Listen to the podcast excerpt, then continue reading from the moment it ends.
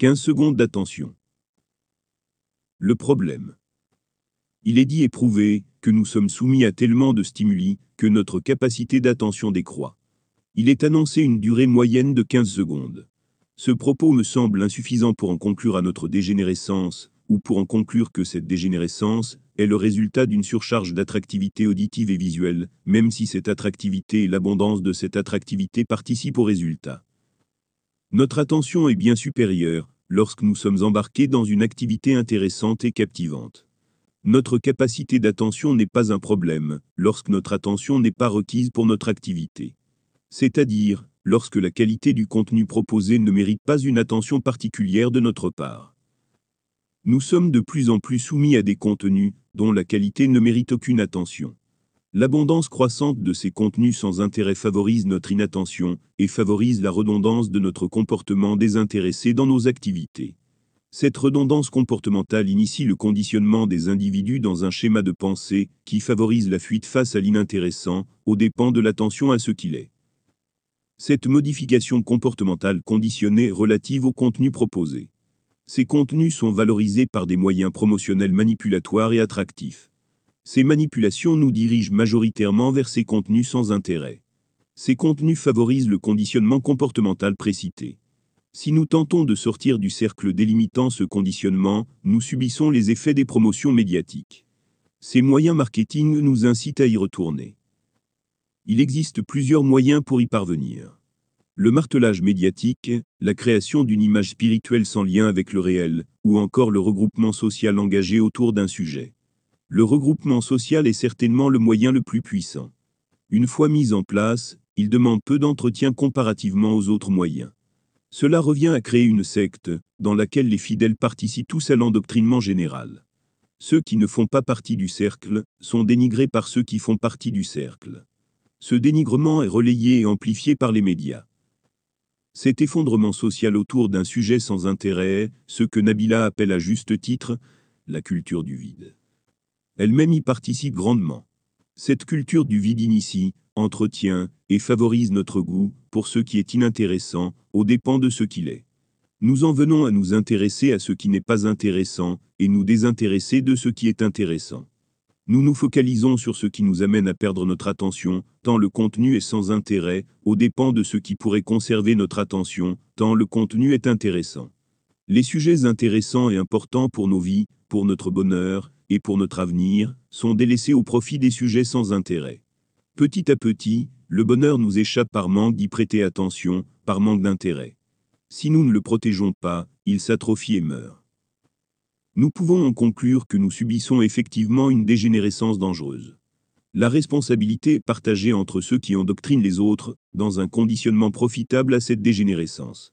Entre ceux qui acceptent volontiers de subir cet endoctrinement, alors que rien ne les y oblige et entre ceux qui ne régulent pas et n'interdisent pas ces manipulations insidieuses, alors que nous les payons pour nous assurer que ces manipulations n'existent pas. Quel est le problème? Le problème est l'absence de services de police dédiés aux manipulations. Pour les manipulateurs, les manipulations sont une solution qui leur permet d'agir en toute impunité, puisque les victimes portent plainte uniquement lorsque la manipulation a échoué, sous réserve que cette manipulation n'ait pas pour origine ceux qui ont pour rôle de les combattre. Ce comportement est celui que nous retrouvons dans les sectes, quel que soit leur niveau de tyrannie. Ce service de police ne verra probablement jamais le jour sans l'intervention du peuple, puisque les politiciens exploitent les effets des manipulations pour leur propre profit, quelle que soit la nature de ce profit. Le profit n'est pas nécessairement financier. Le problème est la qualité des contenus proposés à notre attention. Ces contenus sont de moins en moins qualitatifs. Je ne dis pas que chaque contenu perd en qualité. Je dis que de manière générale, la qualité des contenus proposés, ainsi que l'intérêt de ces contenus, tend à décroître. Prenons l'exemple de l'audiovisuel. Le problème est un système d'audimat biaisé incapable de représenter la réalité des faits. Le panel représentatif fonctionne sur moins de 0,02% de la population. La question n'est pas de savoir s'il y a toutes les classes sociales représentées dans ce panel.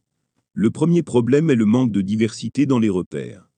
Le domaine d'activité et le salaire ne sont pas des repères suffisants pour être représentatifs de la population. Ils sont uniquement suffisants pour être exploitables par les annonceurs. Malheureusement, le biais subi par ce système d'audimat défaillant se reporte sur les informations transmises aux annonceurs. Pour le comprendre, il faut aussi observer les psychologies. Elles sont indépendantes des classes sociales. Quelles sont les caractéristiques psychologiques des personnes dites représentatives? Qui souhaite subir la contrainte d'un boîtier d'audimat, avec lequel interagir à chaque changement de chaîne, à chaque coupure de son, à chaque fois que l'on quitte la pièce, etc. Point d'interrogation. Personne. Dans ce cas, qui accepte de subir cette contrainte et pourquoi? Les premières touchées sont les personnes cupides. Celles pour qui le gain financier compensatoire apparaît suffisant pour accepter la contrainte imposée pour faire partie du panel auditionné. Nous retrouvons ensuite les narcissiques. Ceux qui estiment leur avis, comme supérieur à tout autre, et nécessaire à la bonne marche du monde. Les moins rassasiés d'entre eux y trouveront une forme de reconnaissance. Pour les autres, ceux suffisamment riches en reconnaissance n'y verront pas un intérêt à la hauteur de leur narcissisme. Viennent ensuite ceux qui veulent se sentir utiles aux autres, sans trop de contraintes. Plus ils ont de temps libre, et plus l'envie de participer augmente. Moins ils trouvent d'actions à mener dans le niveau de contraintes qu'ils s'autorisent, et plus devenir panéliste pour le service de médiamétrie leur apparaît pertinent. Il est certain que plus les individus sont à l'opposé de ces critères, et moins ils sont représentés. Les plus actifs n'ont pas les moyens d'une charge supplémentaire et ne seront pas représentés. Les plus riches sont représentés uniquement s'ils sont oisifs ou narcissiques et à la recherche d'une sensation d'utilité, sous réserve qu'ils ne trouvent pas ailleurs un moyen de combler plus efficacement leur désir narcissique ou leur envie de se sentir utile. Les autres ne seront pas représentés. Les individus qui aiment l'audiovisuel n'ont pas envie de s'encombrer d'une contrainte désagréable pendant leur passion. Ils ne seront pas représentés etc. Le panel utilisé est très loin d'être représentatif. Je serais curieux de connaître les résultats de ce panel sur des chaînes de diffusion capables de vérifier les résultats sur l'ensemble de leurs abonnés. Il se pourrait que je me trompe, si je l'écris, cela signifie que j'en suis convaincu. Si j'écris avoir un doute, cela signifie que j'en ai un. Ma conviction ne dépasse pas 80%. L'humain a souvent tort, même quand il pense avoir raison. Mon propos de l'audimat est un je crois savoir. À ne pas confondre avec un je sais, tout autant que les résultats d'audimat sont des je crois savoir, et non des je sais. Je n'ai pas les moyens de vérifier la pertinence de ma conclusion, même si ce qui mène à cette conclusion est pertinent. Pour ceux qui aiment l'audiovisuel, la dernière question est quelles sont les personnes auditionnées pour faire et défaire les diffusions qui nous seront proposées? De toute évidence, au vu des pertes d'audimat sur la durée ces dernières décennies, et des pertes d'attention pendant les diffusions, ce panel représentatif guide les diffuseurs à produire un contenu qui va à l'encontre de leurs objectifs. Ce panel peut être utile pour connaître la quantité de spectateurs, sous réserve que les résultats soient plus justes que faux. Mais il ne peut pas être utilisé pour choisir les programmes à diffuser. Ceux qui doivent définir les programmes à regarder sont ceux qui permettent l'amélioration des contenus vers une qualité croissante, pour assurer une attention à ce qui a de l'intérêt. Se fier à l'emploi et au salaire ne dit pas si ces personnes ont un avis profitable pour l'avenir de la télévision. Il faut auditionner ceux qui créent le mouvement, pas ceux qui le suivent. Actuellement, nous dirigeons l'avenir de l'audiovisuel en fonction des placements produits sans rapport avec l'audiovisuel. Rien d'étonnant à voir la chute de ce média. Ce média n'est plus un diffuseur d'intérêt. Il est un diffuseur de publicité. Les programmes vont et viennent en fonction d'un panel d'individus auditionnés en fonction des publicités qu'ils regardent, sans tenir compte du cheminement qui mène l'ensemble du peuple à regarder ou non la télévision. Responsabilité. Les responsabilités sont diverses. Les algorithmes des plateformes populaires telles que YouTube n'ont aucune défense contre les conditionnements, contre les manipulations, contre l'exploitation abusive des promotions médiatiques. Au contraire, ils les utilisent et les favorisent. Les vidéastes amateurs ne sont pas les seuls responsables de la pauvreté des contenus. Le système de calcul d'audimat, trompeur, y est pour beaucoup. Jamais un tel système ne serait validé pour devenir un protocole scientifique, tant il est inefficace et comporte des biais qui le rendent inexploitable pour des mesures fiables. Les contenus seront de plus en plus faibles à mesure que nous questionnons ceux qui n'ont pas l'audiovisuel pour passion et pour objectif. C'est-à-dire ceux qui n'ont pas pour objectif de rester collés à l'écran, tant l'intérêt de l'œuvre proposée est grand.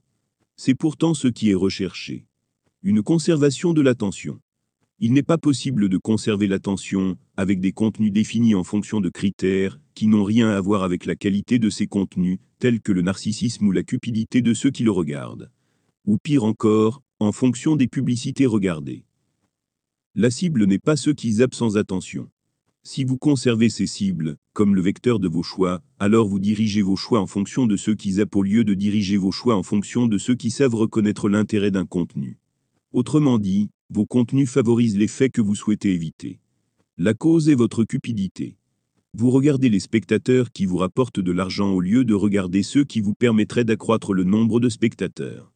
Les plus grands entrepreneurs le savent, la cible n'est pas ceux qui regardent, mais ceux qui amènent les autres à regarder.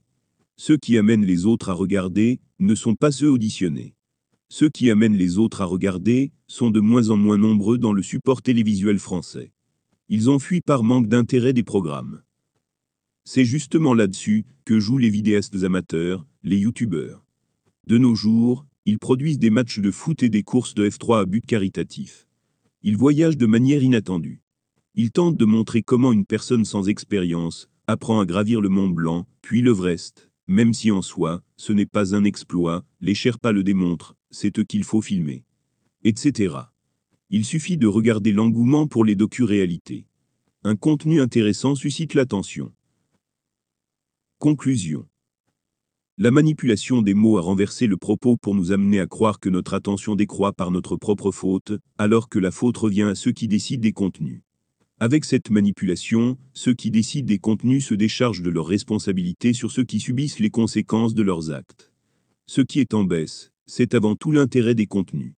C'est cette baisse d'intérêt qui fait décroître notre attention pour ceux qui n'en méritent pas. L'habitude nous conditionne à une perte d'attention rapide. Cette perte d'attention nous fait croire à une dégénérescence, alors qu'elle est une défense contre la dégénérescence proposée par les contenus sans intérêt.